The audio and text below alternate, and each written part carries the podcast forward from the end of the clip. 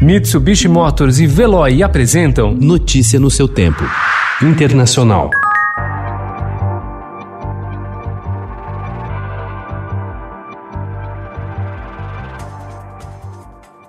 A série de tweets de Donald Trump na terça-feira, torpedeando as negociações com os democratas para aprovar um pacote de estímulo à economia durante a pandemia, provocou um mal-estar entre aliados republicanos, surpreendidos com a decisão, e afetou sua campanha à reeleição. Ontem, após críticas de empresários e associações de classe, o presidente voltou atrás e tentou ressuscitar o acordo. Derek Chauvin, ex-policial de Minneapolis que foi filmado com o joelho no pescoço do negro George Floyd, foi libertado ontem após pagar fiança de um milhão de dólares. Os registros estaduais mostram que Chauvin foi transferido de uma prisão estadual em Oak Park Heights, em Minnesota, onde estava detido desde que foi preso em maio para a cadeia do condado de Hennepin, em Minneapolis.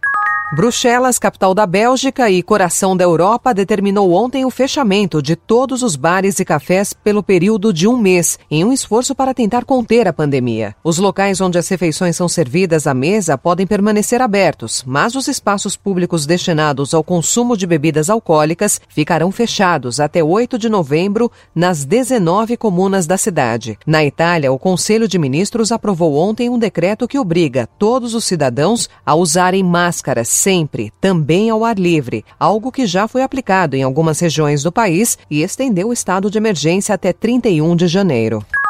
Pela primeira vez em um século, não há equipamentos para a exploração de petróleo na Venezuela. Os poços que permitiam acesso às maiores reservas do mundo foram abandonados ou deixados para queimar gases tóxicos com um clarão alaranjado sobre pequenas cidades.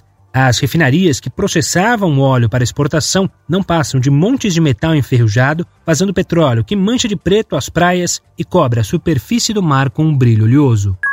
A mudança de posição com relação à Venezuela motivou o primeiro curto-circuito na frente que governa a Argentina. O presidente Alberto Fernandes, que assumiu em dezembro, tendo como vice a ex-presidente Cristina Kirchner, se aliou a setores moderados e instruiu sua chancelaria a votar em favor do relatório da alta comissária da ONU para os Direitos Humanos, Michelle Bachelet, que condena o regime chavista. Notícia no seu tempo. Oferecimento: Mitsubishi Motors e Veloy. Se precisar sair, vá de Veloy e passe direto direto por pedágios e estacionamentos. Aproveite as 12 mensalidades grátis. Peça agora em veloy.com.br e receba seu adesivo em até 5 dias úteis. Veloy, piscou, passou.